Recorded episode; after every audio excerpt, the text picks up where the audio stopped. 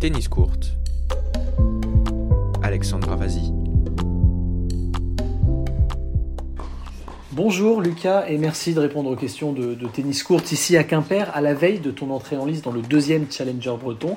Euh, déjà Gabriel et moi tenions à te féliciter pour la naissance de ta fille Rose il y a une dizaine de jours. Est-ce que justement cet événement a joué dans ta décision de ne pas aller en Australie ou est-ce que c'était uniquement dû à un manque de préparation de ta part? Non, c'est pas. En fait, c'est pas un manque de préparation. C'est surtout, euh, c'était aussi un manque de match. Euh, C'est-à-dire que j'ai pas. C'était euh, fin septembre, début octobre 2019, donc ça faisait un an et quatre mois que j'étais euh, absent de la compétition, absent du circuit. Donc euh, partir en Australie avec le risque d'être qu'à contact dans l'avion, le risque d'être isolé 15 jours, de perdre un peu la préparation que j'avais pu faire, plus associé, à, la, naissance de, ma fille, bah, pour moi il n'y avait aucun intérêt sportif et, personnel pour aller d'aller là-bas. Donc, donc voilà, c'était pour moi plus, plus intéressant de, de reprendre ici, de pouvoir essayer de là. Je vais faire ben, un tournoi, un deuxième euh, cette semaine, la semaine- cette semaine, la semaine prochaine. Ensuite, je n'aurai pas la semaine après. Puis Biella, puis Montpellier. Pour moi, ça fait un peu plus de, un peu plus de matchs et un peu plus de tournois que si j'avais fait un seul tournoi en Australie. Quoi. Et ça te permet aussi d'être avec ta fille du coup. Ben, ouais, bien sûr, bien sûr. Enfin, ça m'a permis de, de vivre ce moment que j'avais vraiment pas envie de rater. Et puis, euh, et, et- et puis d'être aussi à proximité là. C'est-à-dire que j'ai perdu. J'ai passé hier, je suis rentré, j'ai passé la journée, euh, la journée à Rennes et puis je suis revenu pour m'entraîner. Donc, euh, donc voilà, mais ça fait, c'est sûr que c'est, plus agréable. Est-ce qu'on s'y prépare dans une carrière à être papa un jour? Non, non, non. Je crois qu'on n'est jamais préparé, mais c'est, que du bonheur, c'est fabuleux. C'est une organisation qui est complètement différente, c'est certain, mais, euh, mais en tout cas, voilà, c'est que, que du bonheur et ça me, voilà, ouais, ça me comble. Comment se remet ton coude? Ça va mieux maintenant? Tu te sens prêt?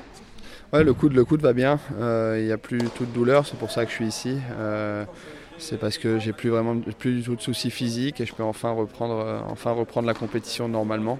Donc, donc ça, c'est que du positif.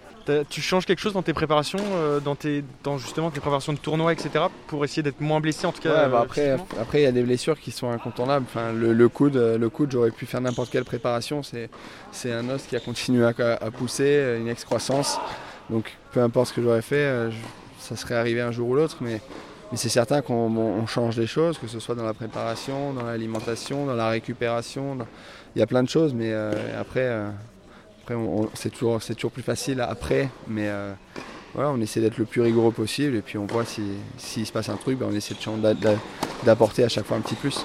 Une nouveauté aussi cette saison, ce sont tes entraîneurs. En novembre dernier, tu as entamé une collaboration avec Nicolas Renavant, coach à la All-In Academy, et Thierry Assion, son fondateur. Qu'est-ce qui a motivé cette décision? Bah parce que c'est pour moi deux personnes, euh, deux personnes en qui euh, j'ai extrêmement confiance, euh, que j'a- que, que j'apprécie énormément, que je trouve extrêmement compétent et je pense trouvais que ce était, euh, était pour moi le plus performant pour, à mes yeux. Sur ton changement récent aussi d'entraîneur, il y a beaucoup de choses qui changent pour toi. Euh, c'est quoi les objectifs un peu pour cette saison? Bah, D'abord, les premiers objectifs, c'est de, rester en bonne santé, de rester en bonne santé, de reprendre le rythme de la compétition, euh, de renouer rapidement avec la confiance, et puis, et puis après, bah, ça va être de continuer à progresser dans le jeu, de continuer mon, le, le travail du jeu vers l'avant, d'aller chercher les points euh, et, et de gagner des, un maximum de matchs pour euh, monter au, ma- au cla- au classement le plus rapidement possible. Concrètement, quels sont tes objectifs pour cette deuxième semaine à Quimper? Tu es tête de série numéro 1, mais tu pas encore dans les meilleures dispositions. Est-ce qu'on pense au titre malgré tout dans ces cas-là? Je pense, je vais pas me dire, euh, je pense direct je- à me dire, bah, je vais essayer d'aller chercher la victoire, sachant que j'ai pas encore gagné le premier match et que et voilà, ça va être surtout de, prendre match par match, de pas me, me prendre la tête, essayer de essayer de retrouver un, bon niveau de jeu, un niveau de jeu moyen correct. Euh, ça a été dur au premier tour, euh, sur le premier tournoi, euh, même si bon, c'est- pas si loin que ça de, de- gagner, mais, mais le niveau était quand même, euh, était pas encore pas très bon. Donc voilà, ça va être d'accepter de, ne pas être au meilleur niveau, mais de, voilà, de continuer à travailler, d'être positif et d'essayer de- d'aller chercher une victoire. Puis s'il y, y a une victoire, bah, d'aller en chercher une deuxième et ainsi de suite. Sur le circuit Challenger comme ici à Quimper, tu retrouves des joueurs français de ta génération. Mathias Bourg, par exemple, qui est un ami à toi, avec qui tu as évolué en junior. Euh, Est-ce que tu pourrais nous raconter d'ailleurs votre première rencontre? Ouais, ouais, ça fait quand même maintenant, euh, ce que c'était pendant les championnats de France, euh, je, pense que c'est 13-14 ans.